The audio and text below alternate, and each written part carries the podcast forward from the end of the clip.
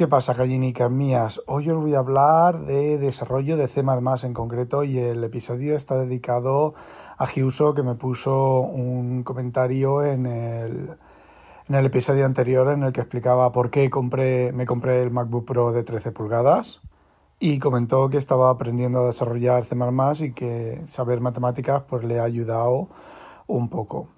Bueno, primero vamos a empezar con una construcción, ¿vale? Todos los que sepáis programar y los que no, pues eh, que sepáis un poco de inglés, eh, pues vais a entender lo que, lo que voy a describir, ¿vale? For, abres paréntesis, int i igual a 0, punto y coma, y menor que 7, por poner algo, punto y coma, y más más, cerrar paréntesis, haz algo, abrir paréntesis y cerrar paréntesis, punto y coma. ¿Qué lenguaje es ese? Pausad y pensar qué lenguaje es. C Sharp, Python, Java, C, C++. Creo que también podría ser Go. Lo mismo hasta Rust. Y posiblemente 7 o 8 más que no que yo no sé o que yo no he oído hablar. ¿A dónde quiero ir a parar con esto? Pues muy sencillo. Que una cosa es la sintaxis del lenguaje, es decir, las palabras y los símbolos que se utilizan para programar, y otra cosa es la semántica del lenguaje o lo que el lenguaje realmente quiere decir. Quien me conozca y me haya oído hablar de programar ya sabe por dónde van los tiros y lo que voy a decir ahora. Básicamente, señores, C no es un subconjunto de C ⁇ C es un lenguaje de programación que comparte la mayor parte de su sintaxis con C ⁇ Pero hay muchas partes, muchas construcciones de C que en C ⁇ tienen un significado diferente o un poco diferente. Por ejemplo, struct, la estructura, ¿vale? En C una estructura, perdón, en C una estructura es un agregado de datos y de hecho, excepto en C, en C99, que es el último C definido por el estándar, tú cuando defines una estructura de datos en C tienes que poner struct, el nombre de la estructura, abrir paréntesis, la lista de datos que quieres poner, cerrar paréntesis y luego un nombre más. Yo, por ejemplo, si la estructura se llama eh, elemento, pues el siguiente nombre después del cierre de paréntesis es tag elemento punto y coma. Esa última palabra no es obligatoria, pero si no la pones, cuando declaras una estructura, tienes que poner struct elemento, mi elemento. Si declaras el tag, la, bueno, yo, yo llamo tag, ¿vale? Cada uno que le ponga el nombre que quiera para distinguirlo del nombre de la estructura. O hay gente que pone st. Bueno, pues eh, si no quiero poner struct mi estructura, perdón, struct estructura, pues se pone mi tag estructura, mi estructura. Sin embargo, en C++ no es obligatorio poner struct, puedes poner struct sin ningún tipo de problema, simplemente pones estructura, mi estructura. Y el punto y coma final, por supuesto. Y a simple vista, esa construcción, tanto en C como en C++, a simple vista es la misma, pero no es la misma, es completamente diferente. En C eso simplemente es un agregado de datos, pero en C es una clase, mientras la estás definiendo, mientras la estás escribiendo el código fuente, es una clase, y luego cuando lo usas es un objeto. ¿Y cuál es la diferencia mayor? Pues que la estructura en C lleva this, lleva un puntero a sí misma, y en C no. Y eso rompe por completo lo que significa en C y lo que significa en C. La cosa es que luego cuando compilas, si no has declarado métodos en la estructura, se transforma o muta en una estructura de C que no tiene el componente dis o el componente dis se coloca al final para no estorbar al tamaño de la estructura. ¿Y qué ocurre si declaramos un array de estructuras en C? Pues un array de estructuras en C es una estructura situada al lado de la otra, alineada a la, a la alineación de, datos del procesador y en C++ esa struct lleva un puntero dis, con lo cual el tamaño es un poco mayor. De hecho, 4 bytes mayor. Si resulta que estamos en el borde de la alineación, es un bloque más, pues 16 bytes, o la alineación que tenga, que hayamos definido por defecto en, en el lenguaje, tenga el lenguaje o hayamos definido nosotros con algún pragma. Luego, cuando entra en juego el optimizador del compilador, normalmente, al menos en, en Visual C++, hasta donde yo sé, ¿vale? Elimina el puntero dis y el tamaño de la estructura es el mismo, tanto en C como en C++. Entonces, esto vuelve a demostrar otra vez que un constructo en dos lenguajes diferentes, aunque se escriba exactamente igual, no quiere decir que sea lo mismo y que represente lo mismo. Y de hecho, en C++, una estructura es una clase cuyos miembros por defecto son públicos. Y mientras que una clase, los métodos miembros y los, los datos miembros y los métodos miembros son privados. Es la diferencia entre struct y class en C++. Sin embargo, en C no hay ninguna manera de declarar eh, datos privados en una estructura y de hecho no existe ninguna manera de meterle eh, miembros. Tú si quieres hacer el equivalente a una clase en C tienes que utilizar lo que se ha venido utilizando toda la vida que es un handle y luego tú internamente tienes un controlador de esa estructura que dependiendo del handle eh, va a utilizar, las funciones van a utilizar la estructura que se corresponda a ese handle que normalmente es el puntero a los datos. Y si os fijáis, eso es lo que es una clase. Una clase, cuando tú llamas a un método miembro de una clase, pasas los parámetros, pero primero el primer parámetro es un puntero a dis, que es a la estructura, a la dirección base de la estructura de datos sobre la cual va a trabajar la clase. O en este caso el objeto porque es en tiempo de ejecución. Es decir, fijaos cómo se van separando a partir de una sintaxis, igual cómo se van separando las cosas. Yo declaro una estructura en C++ y declaro un método miembro haz algo con la haz, algo, ¿vale? Entonces, cuando yo llamo a eh, mi estructura punto haz algo, lo que está ocurriendo es que el compilador de C++, al final del nombre de la función, cuando el compilador está compilando y el lanzador, el enlazador linker está enlazando y demás, lo que se pone al método, a la función, porque a fin de cuentas, en tiempo de ejecución y en tiempo de compilación, todos son funciones. Lo de las clases en C++ es un constructo artificial que termina funcionando exactamente igual que en C, lo único que es un sugar syntax, un azúcar sintáctico para simplificar cosas que en C pueden ser muy complejas, en C++ son más sencillas. Y como decía, lo que ocurre es que le añade a la función haz algo de la estructura eh, estructura, añade una codificación del nombre de la estructura.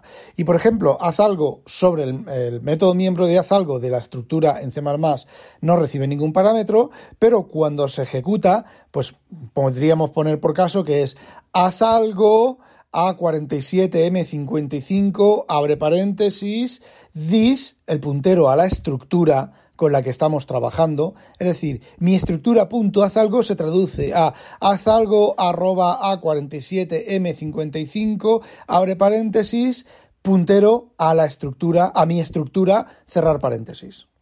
Si quieres hacer eso en C, necesitas haz algo o para ser un poco más coherentes, haz algo con mi estructura, abre paréntesis y pasas el puntero a la estructura. Pero toda la gestión de la memoria, cómo instanciar las estructuras, los diferentes elementos de tu estructura y demás lo tienes que hacer tú a mano. Y si os fijáis, esa es la manera clásica de trabajar, por ejemplo, con Win32 o con el estándar de C, de Fopen, por ejemplo, abrir un archivo. Tú haces eh, handle igual a Fopen el nombre del archivo y los parámetros que quieras, la manera que quieras abrir el archivo y luego cada vez que llames a fwrite o fread pasas el handler que te ha devuelto Hopen y cuando cierras haces fclose. Bueno, pues fopen es el constructor, fclose es el destructor y las funciones de llamada pues son los métodos miembros de una supuesta clase que envuelve a fopen. Y fijaos de nuevo cómo hemos partido de algo que es igual en C y en C++ y termina siendo algo completamente diferente, con una semántica completamente diferente y que no tiene nada que ver. ¿Podemos tener una estructura de C en C++? Sí. Nosotros podemos poner extern, comillas, C, comillas, struct, el nombre de la, el nombre de la estructura y la definición de la estructura. Eso es una estructura de C en C++. Pero eso es una manera de incluir un lenguaje dentro de otro. Es como, por ejemplo, en C Sharp tú puedes declarar los, las funciones de, por ejemplo, de las llamadas de Win32 o de una DLL nativa, ¿vale? Puedes declarar esas funciones para poderlas usar en C Sharp. Simplemente es mezclar un lenguaje con otro. Y ojo, y hay lenguajes tan potentes como, por ejemplo, Swift, que puedes poner, puedes mezclar en un mismo fichero fuente sin muchos cambios de sintaxis, eh, C, ensamblador, C++, bueno, C++ no lo sé, Objective-C seguro y el propio Swift, lo sé porque lo he hecho. Sin embargo, por ejemplo, en C++ tienes que poner ASM y abrir la llave para incluir el ensamblador y para hacer llamadas a C puro tienes que ponerlo de declarar los métodos o lo que quieras utilizar como extern C. Además, que su nombre lo indica C externo de C. Voy a usar algo externo a C. Y ahora ya voy a lo que realmente he querido decir desde el principio de todo esto, a lo que iba todo esto. Bueno, pues bien, uno de los errores más graves, más horrorosos, más estúpidos que hay a la hora de aprender a programar C es utilizar C como el mejor C. Es, después de explicar lo básico de C que es pues los tipos nativos, algo sobre bucles y demás, meterte en punteros. A ver, en C los punteros son importantes, pero no son tan importantes como en C. Y de hecho, como en todo en esta vida, entender los punteros es ponerse. Al principio cuesta mucho y llega un momento en el que los punteros son una cosa más con la que trabajas. Y para que os deis cuenta de que no son tan importantes, yo tengo aplicaciones embebidas ejecutando en microprocesadores que solo tienen un puntero, que es la dirección base del chip select o simplemente la dirección base de, donde, de la estructura que mapea todos los puertos, las entradas, salidas y demás del microprocesador en una estructura que hace equivalencia de todos esos puertos a bueno, como he dicho, a una estructura. Es decir, por ejemplo, tú cuando en un microprocesador configuras la UART, la UART tiene una serie de registros y tú tienes que escribir directamente en esos registros una serie de bits para configurar la velocidad de la UART, el instalar el vector de interrupciones que se dispara cada vez que recibas un byte de, de la UART, todo ese tipo de cosas. Pero ese tipo de cosas no tienes por qué escribir directamente en la dirección de memoria de la UART. Tú puedes hacerte una estructura que mapee el nombre, por ejemplo, registro de configuración. Bueno, pues eso está en el offset de la dirección base más 4 bytes. Vale, pues tú asignas el puntero base a la estructura y 4 bytes más defines registro de configuración. Los siguientes 8 bytes es el puntero al, al vector que va a ejecutarse cada vez que se reciba un, un byte en la UART.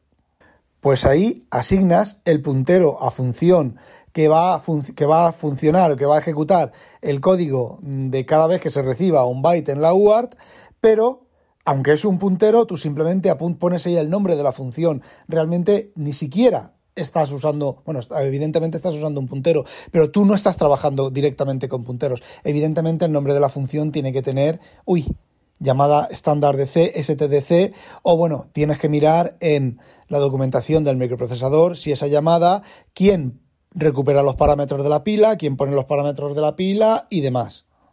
Y a partir de ahí ya no hay más punteros. Por ejemplo, cuando se ejecuta esa función, dentro de esa función, tú lees de la estructura, de esa estructura base que tú te has creado de la UART, Tú lees de un campo de, una, de la estructura esa un valor que realmente es un puntero, pero a ti no te interesa. Tú estás leyendo el valor que hay ahí ese es el byte que se ha recibido dentro de la UART. A ver, no me he explicado muy bien porque contar esto con palabras habladas, sin ejemplos, sin ejemplos de código, sin mm, gráficos, sin dibujitos y sin nada es bastante complicado. Y siempre se ha dicho que desarrollar en C++ en sistemas embebidos no se debería de hacer porque las clases, porque no sé qué, no sé cuántos, pues la mayoría de mis programas embebidos han sido en C++. Solo hay que tener un poco de cuidado con el mapa del linker que a lo mejor en algún momento, otro momento os explico todo eso, cómo funciona todo eso y eh, simplemente luego es simplemente es programar. Tirar líneas de código. Y bueno, decía que los punteros no son tan importantes en C++ y que sería una de las cosas que se deberían de estudiar casi a lo último, porque, por ejemplo, C++ tiene una cosa que se llaman referencias, que es lo que se utilizan en otros lenguajes de alto nivel como C Sharp o Java o lo que sea. Tú tienes un objeto en Java, lo pasas a un método con una llamada de método y pasas un objeto y realmente no estás pasando el objeto, o sea, no estás cogiendo el objeto de su dirección de memoria, de su posición de memoria, copiándolo a la nueva posición de memoria dentro de la función ejecutándolo y luego sacándolo. Estás pasando una referencia. Estás pasando realmente un puntero encubierto. los delegados, los eventos, todo ese tipo de cosas y los equivalentes en otros lenguajes no son más que azúcar sintáctico para punteros a función. Bueno, pues C++ también tiene ese azúcar sintáctico, un poco menos, es un poco más engorroso de declarar todo ese tipo de cosas, pero son exactamente lo mismo. Y os puedo asegurar que muchísimos programas, se pueden construir muchísimos programas, programas reales y funcionales, sin punteros, siempre y cuando tengas referencias. Evidentemente sin tenerlo todo global, ojo, no es el truco de poner, vale, pues todas mis estructuras de datos son globales. En sistemas embebidos es más común, ¿vale? Pero en sistemas en programación de PC y demás no es tan común o no debe de ser tan común tener objetos globales para, para todo. Objetos globales, no, estructuras de datos globales. Simplemente pasa una referencia. Y sí, esa referencia no va a ser modificada dentro del método que estás llamando, pasa una referencia a const. Por ejemplo, un error muy común en, en C++ es tener, tienes la cadena std_string, ¿vale? Que es el equivalente a las cadenas, a los strings de, de, otros lenguajes, y entonces tú tienes una función que recibe un string y tú pones mi función, abre paréntesis, std_string, mi cadena, cerrar paréntesis. Pues no, eso es un error muy grave tienes que pasarlo de la siguiente manera. Lo, pasas, mi función abre paréntesis const string ampersand mi string y estás pasando una referencia a la cadena, con lo cual la cadena no se copia, es la cadena original. Como lleva la palabra const, se supone que dentro de la función no vas a modificar esa cadena y si la modificas el compilador te va a decir, nenín, de eso nada. Y si la quieres modificar, pues eh, quitas el const al declarar la función. Y si no lo habéis hecho así, habréis cuando compiláis, mm, normalmente en Visual Studio te dice, Visual C++ te dice, uy, estoy creando un objeto temporal o pasar un valor de esta manera está fuera del estándar. Y simplemente te está diciendo, cachoperro, pásalo como referencia y no como objeto.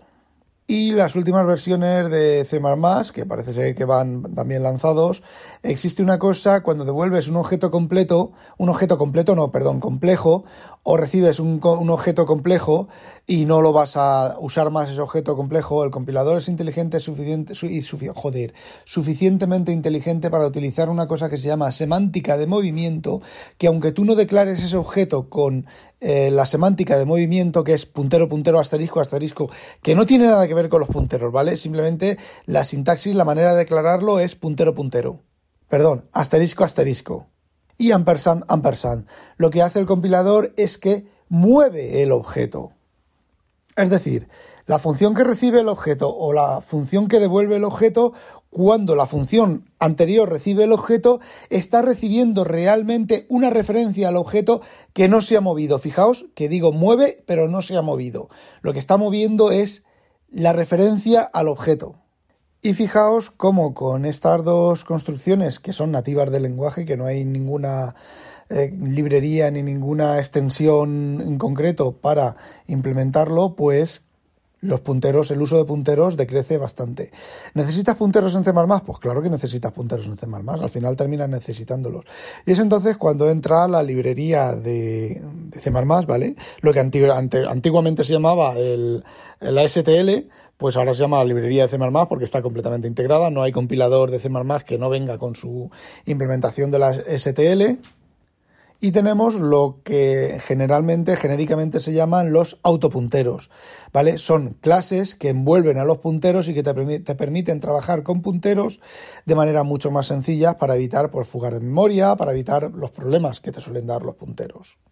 Y simplemente es eso, simplemente es una clase que envuelve a un puntero raw, un puntero desnudo, por decirlo de alguna manera, y tiene la ventaja de que cuando esa clase sale de ámbito, que no es un puntero, ¿vale? Es un valor en pila, por decirlo de alguna manera, cuando esa clase sale de, ámbito, básicamente lo que hace es borrarte el puntero sin que tú tengas que preocuparte.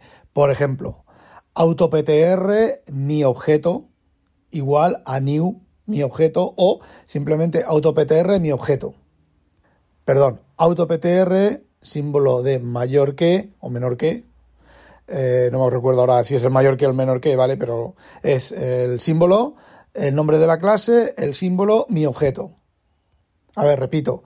El autoptr, el, la apertura del mayor que, el nombre de la clase, la de cierre de mayor que, mi objeto. ¿Qué está ocurriendo internamente?